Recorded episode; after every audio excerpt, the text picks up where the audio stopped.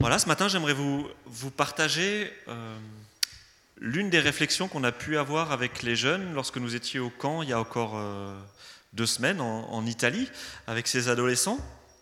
Et avec les adolescents, nous nous étions fixés euh, un petit peu un fil rouge pour les temps de, de méditation qu'on avait tous les, tous les jours.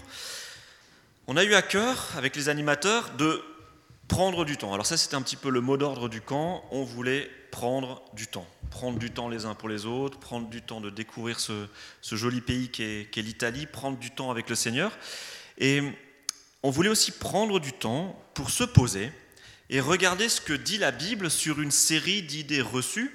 Vous savez, ces idées reçues qu'on véhicule, euh, qui, tournent en, en tâche de fond un petit peu, ces idées reçues qui sont passés dans la pensée ambiante et qui, de la pensée ambiante, voilà, nous nous influencent. Et puis parfois, ce sont des idées, on n'y réfléchit même plus, on les, on les accepte comme des faits, et on se dit même pas, tiens, mais au fait, euh, est-ce que c'est vraiment juste de penser comme ça, au fait?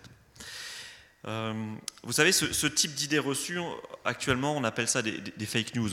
Alors ça c'est un terme qui est à la mode, hein. il, y a une, loi qui a essayé de passer sur les, fake news euh, récemment, on se rend compte que ça devient un problème avec les réseaux sociaux.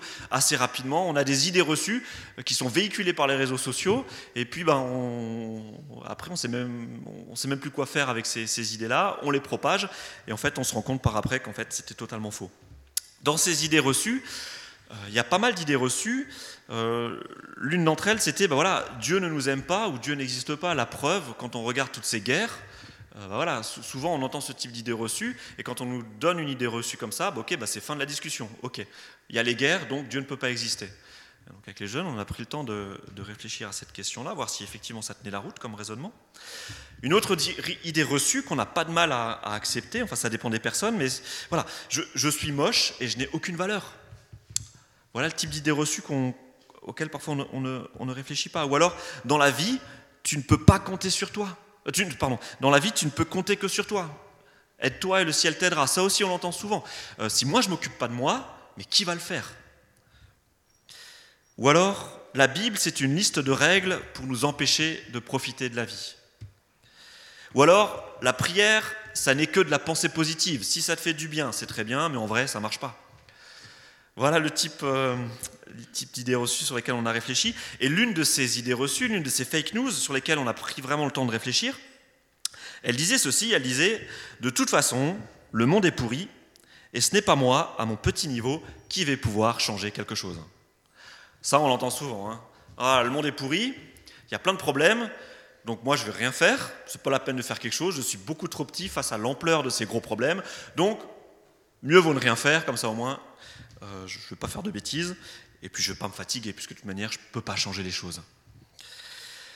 On a pris le temps de réfléchir à cette question-là, et c'est vrai que quand on dresse la liste des dysfonctionnements de ce monde, eh ben, on, peut, on peut y passer une petite semaine hein, à faire la liste de toutes les choses pour lesquelles on a envie de dire, mais Seigneur, ça, ça va pas, ça, ça marche pas. Et selon notre personnalité, selon notre culture, selon euh, ce que nous sommes, il y a des injustices nous, auxquels on est plus sensibles les uns ou les autres. Hein. Euh, certains ont des boutons lorsqu'ils entendent parler d'injustice sociale. D'autres ont des boutons lorsqu'ils entendent parler d'injustice économique. Pour d'autres, c'est le sort des migrants. Pour d'autres, c'est l'écologie. Pour d'autres, c'est simplement le chien de la voisine qui vient salir le trottoir tous les matins. Il y a des, choses qui nous font bondir, mais on n'est pas tous réceptifs euh, de la même manière aux, injustices de, ce monde. Et c'est vrai qu'on se pose parfois la question, mais voilà, devant la manière dont va le monde aujourd'hui, est-ce qu'on peut faire quelque chose? Et puis nous, en tant que chrétiens, on, réfléchit à un autre niveau et on se dit, mais au fait, est-ce que c'est aux chrétiens de faire quelque chose? Si le monde va comme ça, euh, est-ce que le, Seigneur attend vraiment qu'on fasse quelque chose? Est-ce que c'est vraiment notre responsabilité que de faire quelque chose pour ce monde où, se développe tellement d'injustice? Et puis la deuxième question pour le chrétien, c'est oui, mais voilà. Euh, est-ce que le chrétien peut faire quelque chose? Quand on considère euh, cette liste d'injustices et de dérèglements qui, nous révoltent, certains, bah, je crois que l'un des plus importants du siècle, c'est le dérèglement écologique. On va en parler maintenant parce qu'on sort d'une grosse période de canicule, on a tous transpiré, Donc quand on parle de, de, de température, je pense que ça, ça, parle à tout le monde, à moins que quelqu'un était en Norvège euh, pour ses vacances. Mais si vous étiez en Norvège, vous avez dû apprendre qu'il a aussi fait très chaud là-bas. Ils ont eu une période de canicule du jamais vu. Quoi. Et euh, bon, voilà, euh, petite anecdote que m'a raconté ma, ma, maman. Ma maman s'est occupée de, de, notre petite lorsque nous étions en, en Italie. Elle s'est occupée de Colette. Et elle m'a raconté qu'un matin, Colette est revenue en courant dans la cuisine en disant Maman, maman, il y a des cigognes, il y a des cigognes. Alors ma maman a dit Des cigognes, c'est pas possible dans le Val de Villers, on n'a pas souvent vu des cigognes. Et en sortant, elle a vu au-dessus du poulailler de mes parents une meute, enfin je sais pas comment est-ce qu'on dit, un escadron de 10 cigognes qui tournaient autour du poulailler. Et moi, de mémoire, euh, voilà, je n'ai jamais vu de cigognes voler au-dessus de notre maison dans le Val de Villers. Et ben là, on avait les cigognes du Ride qui étaient venues dans le Val de Villers prendre le frais et qui tournaient autour de notre maison.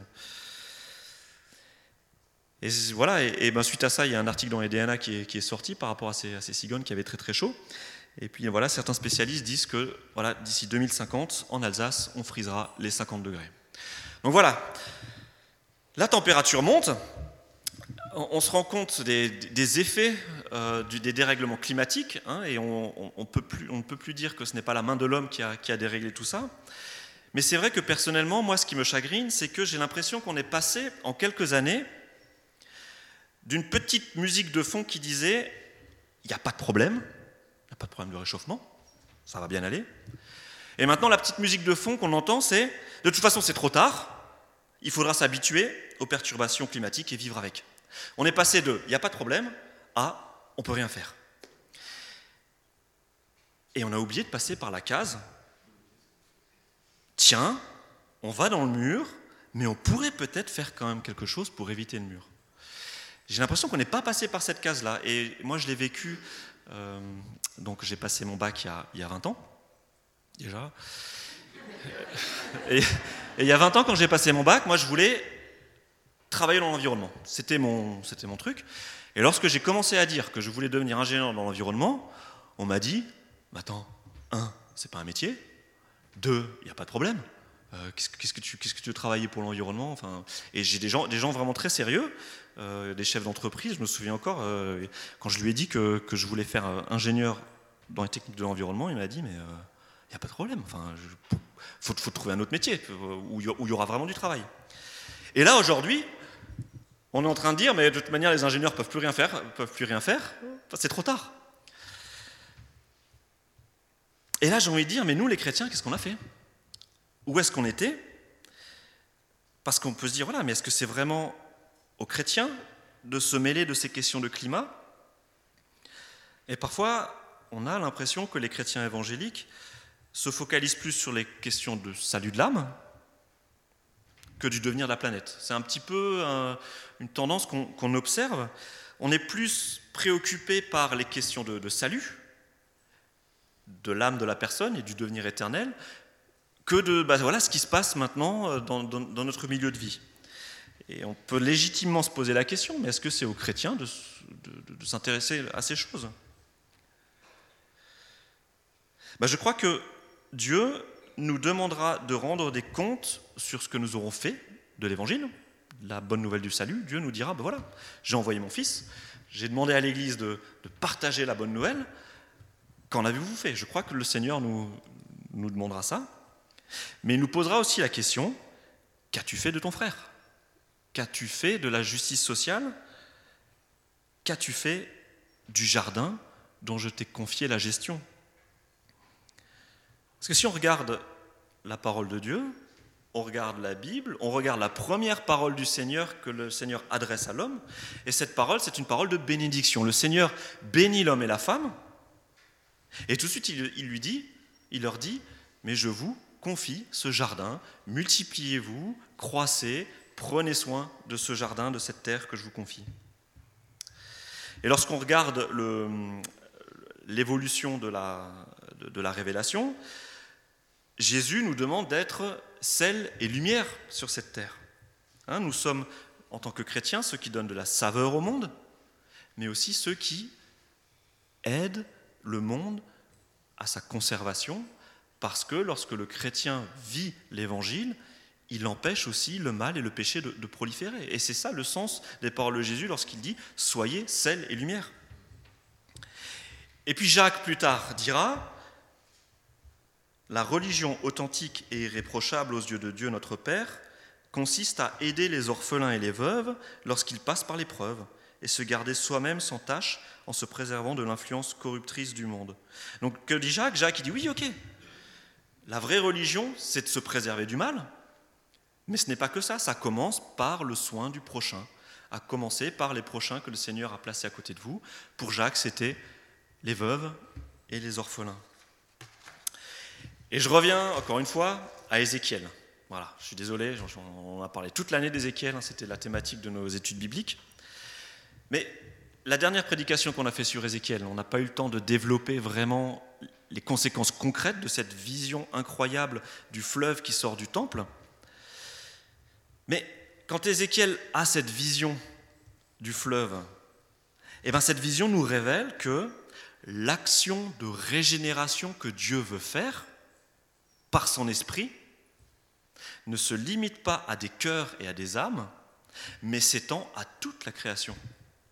D'accord? Quand, quand, Dieu dit je vais régénérer, il va régénérer des cœurs, mais il régénère aussi le jardin dans lequel il a placé ces hommes et ces femmes.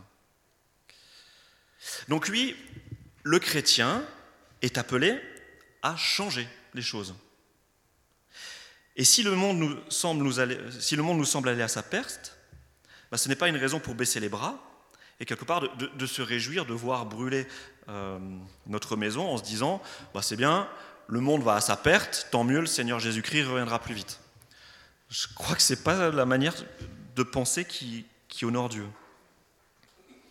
Et Dieu nous demande de prendre soin de nos prochains et de prendre soin du jardin que le Seigneur nous confie. Et nous ne pouvons pas nous occuper de notre prochain de manière juste si le jardin dans lequel nous vivons, la terre sur laquelle nous vivons, ne nous permet pas de vivre de manière juste et équitable. Donc oui, euh, le chrétien, effectivement, le monde est un lieu d'engagement pour le chrétien. Mais après se pose la question du réalisme. Mais que peut faire le chrétien à sa petite échelle? À notre petit niveau, que pouvons-nous faire pour changer les choses? Et c'est là où, en réfléchissant un petit peu avec les jeunes, nous nous sommes rendus compte que la quasi-totalité des changements qui ont été opérés sur cette planète et qui ont vraiment changé la face du monde sont le fait d'individus isolés ou de petits groupes d'hommes. Quand on dit il faut du changement, d'habitude on se dit voilà, il faut qu'il y ait une loi qui sorte, il faut que, le monde entier euh, décide de, changer de, de, manière de fonctionner, ainsi de suite. Mais on ne se rend pas compte que les vrais changements qui ont impacté la face du monde sont le fruit du travail d'individus ou de petits groupes d'hommes. Regardez l'abolition de l'esclavage. L'abolition de l'esclavage, c'est le fruit du militantisme de quelques personnes qui, inspirées par l'Évangile, ont dit c'est pas possible, il faut qu'on fasse quelque chose. Et c'est comme ça que des Martin Luther King ont pu commencer à changer les choses. Et ça a impacté la face du monde. Regardez la vaccination. La vaccination, ben c'est notre euh, Louis Pasteur qui, dans son bureau, a travaillé d'arrache-pied pour trouver une solution à pas mal de fléaux euh, un autre exemple plus proche de, nous, regardez les, smartphones. Il y a 11 ans, aucun pasteur du haut de la chair ne vous aurait montré un smartphone. Bah oui, parce que des smartphones, euh, il n'y en avait pas encore à l'époque. À l'époque, il y a 11 ans, le smartphone, c'était un truc pour geeks, hein, pour spécialistes de l'informatique un peu boutonneux. Et on se disait, mais ce truc, ça sert à rien, euh, à quoi ça sert d'avoir un écran sur son téléphone. Et aujourd'hui, quand on regarde 11 ans plus tard, on se rend compte que le monde ne fonctionne plus tout à fait de la même manière à cause de ces téléphones portables que tout le monde a dans sa poche. Et l'année dernière, lorsque nous avons fait le camp en Espagne avec Esther, on s'est rendu compte que le téléphone portable avait totalement changé la manière de fonctionner pour les adolescents et même tout à fait changé la manière de fonctionner entre les parents et les adolescents, qui, même en vacances, entretiennent toujours un fil à la patte. Le cordon ombilical, il est maintenu grâce à ces smartphones. Donc on s'est rendu compte qu'en 11 ans, le travail d'animateur a totalement changé. Pourquoi? À cause des téléphones portables. Et le téléphone portable, c'est quoi? C'est une loi qu'on a, qu'on a promulguée et qui a changé la face du monde? Non. Le téléphone portable, c'est un monsieur qui s'appelle Steve Jobs et qui s'est dit, tiens, je pourrais proposer ce produit-là. Et ça s'est répandu comme un virus. Si on regarde la manière de fonctionner notre monde, regardez l'impact qu'a eu l'Évangile. L'évangile de Jésus-Christ a révolutionné la face du monde. Le monde a découvert le pardon, le monde a découvert le souci des plus faibles, le monde s'est impliqué euh, à la suite de Jésus-Christ pour s'occuper des plus faibles. C'est comme ça qu'on a eu des orphelinats, c'est comme ça qu'on a eu des hôpitaux et ainsi de suite. Le monde a été changé par l'évangile. Et l'évangile, c'est quoi? C'est une personne, Jésus-Christ, qui était Dieu, mais qui, par sa manière de vivre et par ses paroles, a impacté la face du monde.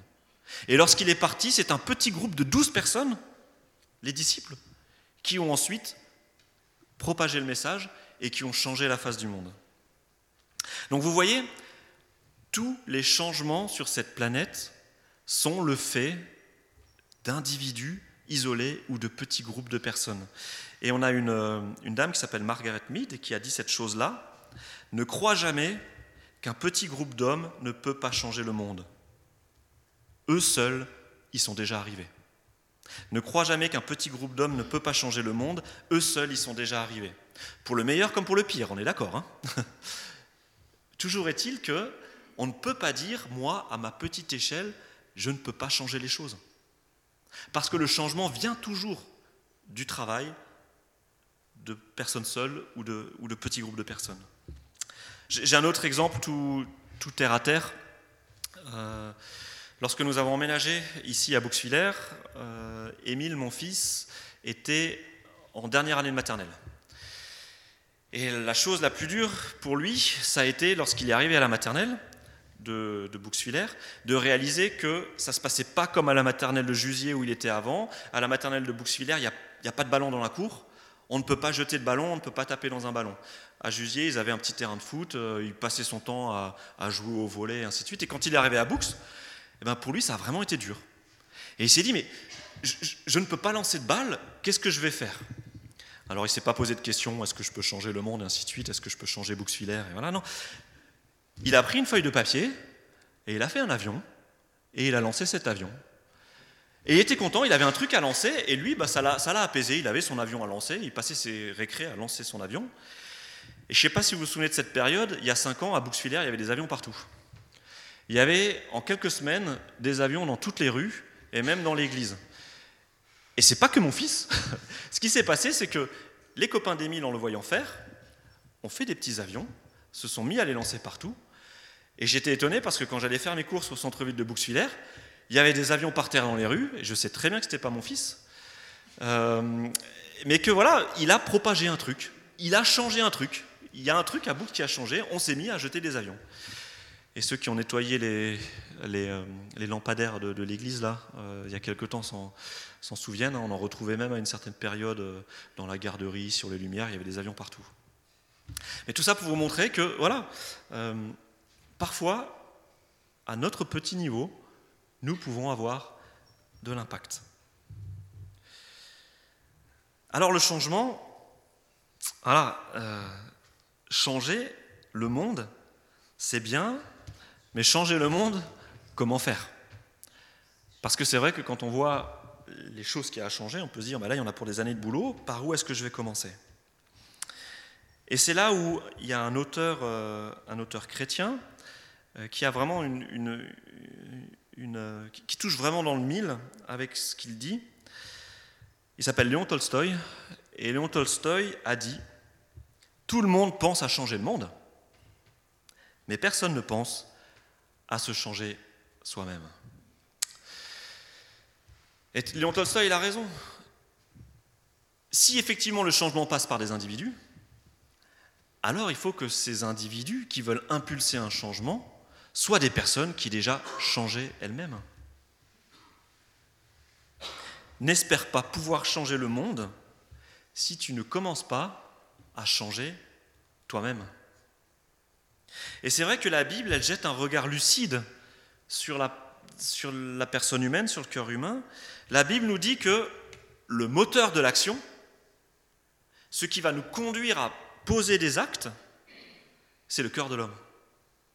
C'est du cœur de l'homme que partent les pensées, c'est du cœur de l'homme que partent les motivations, c'est du cœur de l'homme que, partent les actions. Et si ce cœur porte de la méchanceté, mais alors les actes que je vais poser et même les changements que je vais vouloir impulser, qui me dit qu'ils ne seront pas empreints de méchanceté?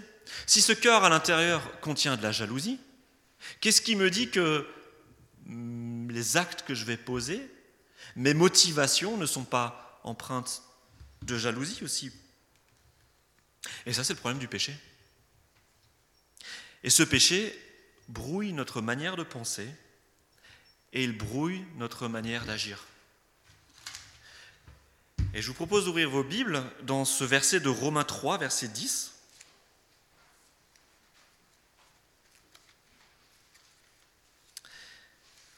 Et en Romains 3, verset 10, Paul pose un, regard lucide sur le cœur de l'homme.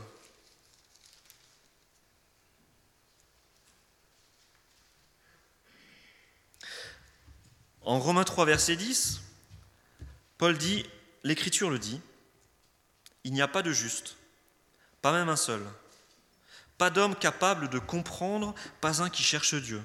Ils se sont tous égarés, ils se sont corrompus tous ensemble, il n'y en a pas qui fassent le bien. Non, pas même un seul. Leur gosier ressemble à une tombe ouverte, leur langue sert à tromper. Ils ont sur les lèvres un venin de vipère, leur bouche est pleine d'aigres malédictions. Leurs pieds sont agiles quand il s'agit de verser le sang. La destruction et le malheur jalonnent leur parcours. Ils ne connaissent pas le chemin de la paix. À leurs yeux, révérer Dieu n'a aucun sens. Voilà ce que nous dit Paul. Paul est lucide sur la condition humaine. Il n'y en a pas un seul qui soit juste. Voilà à quoi ressemble le cœur de l'homme. Et si Paul dit ça, voilà, il, cite, il cite l'Ancien Testament, mais il est aussi dans la lignée de ce que Jésus-Christ a dit. Et Jésus-Christ en Marc 7, on peut prendre Marc 7. Marc 7, verset 20.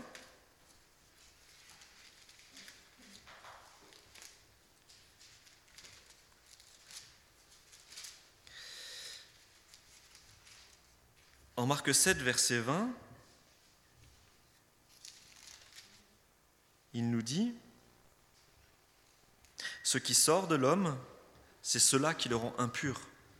Car c'est du dedans, c'est du cœur de l'homme que proviennent les pensées mauvaises qui mènent à l'immoralité, au vol, au meurtre, à l'adultère, à l'envie, à la méchanceté, à la tromperie, au vice, à la jalousie, au blasphème, à l'orgueil et à toutes sortes de comportements insensés. Tout ce mal sort du dedans et rend l'homme impur. Voilà le regard que Jésus-Christ porte sur le cœur de l'homme, tel qu'il est lorsqu'il se laisse aller euh, voilà, à ses impulsions premières. Et vous comprenez que si oui, Dieu veut nous responsabiliser en nous, demandant d'avoir un impact pour ce monde, de, de, partager, de propager cet évangile de la réconciliation avec Dieu, les uns avec les autres, ben tout ça, on ne va pas pouvoir le faire si notre manière d'agir est basée sur un cœur où on n'a pas laissé le Saint-Esprit faire le travail de régénération, de guérison et de réconciliation. Donc oui, Dieu nous appelle à changer le monde, mais pour commencer, il faut commencer par changer soi-même. Et là, c'est un autre auteur, euh, C.S. Lewis, qui disait Ça peut sembler dur pour un œuf de devenir un oiseau. Ce serait bien plus difficile pour lui d'apprendre à voler en restant un œuf. Nous sommes comme les œufs maintenant. tu ne peux pas rester indéfiniment un ordinaire et décent œuf. Tu dois éclore ou périr. Nous sommes comme des œufs. Nous voulons, voler, nous voulons changer le monde. Eh bien, si nous voulons pouvoir voler, il faut d'abord devenir un oiseau. Et ce travail-là, ça passe par une éclosion. Et cette éclosion dans la bouche de C.S. Lewis, c'est ce travail du Saint-Esprit qui va venir nous transformer pour qu'ensuite nous puissions poser des, des gestes justes, des gestes que le Seigneur Jésus-Christ poserait aussi. Alors je ne sais pas quelle est votre personnalité, je ne sais pas si vous êtes de ceux qui bondissent sur leur chaise à, chaque évocation d'une injustice, ou si vous êtes plutôt du genre de ceux qui disent ⁇ Oh mais de toute façon le monde est pourri, autant de rien faire ⁇ Je ne sais pas quelle est votre sensibilité. Mais ça aussi, je crois que c'est le problème du cœur de l'homme. Parce qu'il y a plein de choses qui révoltent Dieu sur cette terre et où nous, nous ne voyons aucun problème. Et inversement, il y a des choses qui nous révoltent et où le Seigneur il dit Attends, mon ami, il y a d'autres choses qui sont bien plus importantes que tu dois régler. Quels sont les lieux d'engagement? Où est-ce que je dois agir? Où est-ce que je dois bondir? Où est-ce est que, au contraire, je dois parfois lâcher du lest? C'est pas évident ça. Mais ça aussi, c'est un des fruits de l'esprit. Lorsque je me laisse transformer par l'esprit de Dieu, lorsque j'apprends à connaître Jésus-Christ, lorsque j'apprends à détecter ce que Jésus ferait à ma place, et ainsi de suite, c'est là où petit à petit, je vais pouvoir poser des actes justes et bons. Et je vais pouvoir proposer du changement. Lorsqu'une personne donne sa vie à Jésus, il y a du changement. Vous vous souvenez de Léopold Aurès quand il était là? Léopold Aurès nous a raconté comment se passaient les. Euh, donc, il est pasteur en Haïti. Et donc, euh, il, y a des, sessions de, catéchisme là-bas euh, qui, terminent par, par, la proposition du, au baptême et ainsi de suite. Et il y a une étape que nous, on ne fait pas chez nous. Cette étape, lorsque un candidat demande le baptême, eh ben, le pasteur ou les anciens de l'église vont aller trouver la famille et vont dire Gérard, là, ou Louise, elle demande le baptême. Est-ce que vous avez détecté un changement dans sa manière de vivre? Est-ce que ça se passe mieux à la maison? Est-ce que vous avez l'impression qu'il a changé? Lorsqu'une personne rencontre le Seigneur, alors normalement, il doit y avoir un changement. Et ce changement, ensuite, bah, ça doit changer l'ambiance dans la famille. Il y a un truc normalement qui doit, qui doit s'opérer. Et Jésus il résume ça par cette parole en Matthieu 6, 33. Lorsqu'on a envie de venir chez Jésus et de dire, OK Seigneur, où est-ce que tu m'attends? Où est-ce que je dois agir? Eh bien Jésus dit, Préoccupez-vous donc en premier lieu du règne de Dieu et de ce qui est juste à ses yeux, alors tout le reste vous sera donné par-dessus le marché. Et lorsque Jésus parle du règne de Dieu, il n'est pas en train de parler du paradis, d'accord?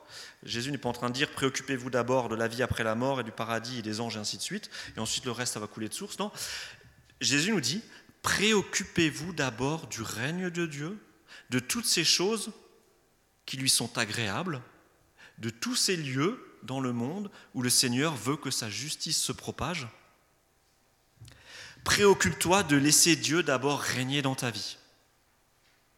Que tes décisions soient avant tout ses décisions que tes pensées et tes actions se nourrissent de ce que lui te demande, que tu grandisses dans la connaissance de sa volonté. Et au contact de la personne du Fils, du Saint-Esprit, alors nous allons changer et nous allons forcément impacter notre entourage et le monde qui est autour de nous. Nous avons tous des, champs de mission différents. Le Seigneur nous a placés dans des cadres différents et le Seigneur attend des choses différentes de chacun d'entre nous. Nos contextes sont différents, mais la responsabilité que nous avons est la même. Nous devons changer. Nous devons laisser le Saint-Esprit faire ce travail dans nos vies, un travail qui parfois prend des années, mais un travail que nous ne pouvons pas interrompre. Et là, je trouve que le message de l'Évangile est vraiment positif. Le message de l'Évangile est positif parce que l'Évangile nous révèle que Dieu nous aime, que nous avons du prix à ses yeux et que Dieu a mis en chacun de nous un potentiel incroyable. Nous avons tous un potentiel incroyable. Mais ce potentiel nous vient de Dieu. Et si nous voulons pouvoir vivre ce potentiel, alors il nous faut avant tout changer et laisser le Saint-Esprit travailler dans nos vies. Je vais prier.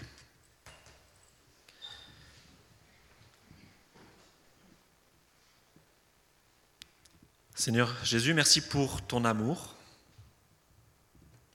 Merci pour euh, ce que nous sommes, ce que tu as fait de nous. Merci pour ce monde dans lequel nous vivons et pour lequel tu as eu beaucoup de joie lorsque tu l'as créé. À chaque jour qui passait, chaque jour de création, tu ne cessais de répéter, ça c'est bon, ça c'est bon, ça c'est bon. Et lorsque tu as créé l'homme et la femme, tu as dit, ça c'est très bon. Merci Seigneur pour ce potentiel que tu as mis en nous. Merci pour cet amour et ce regard bienveillant que tu portes sur nous.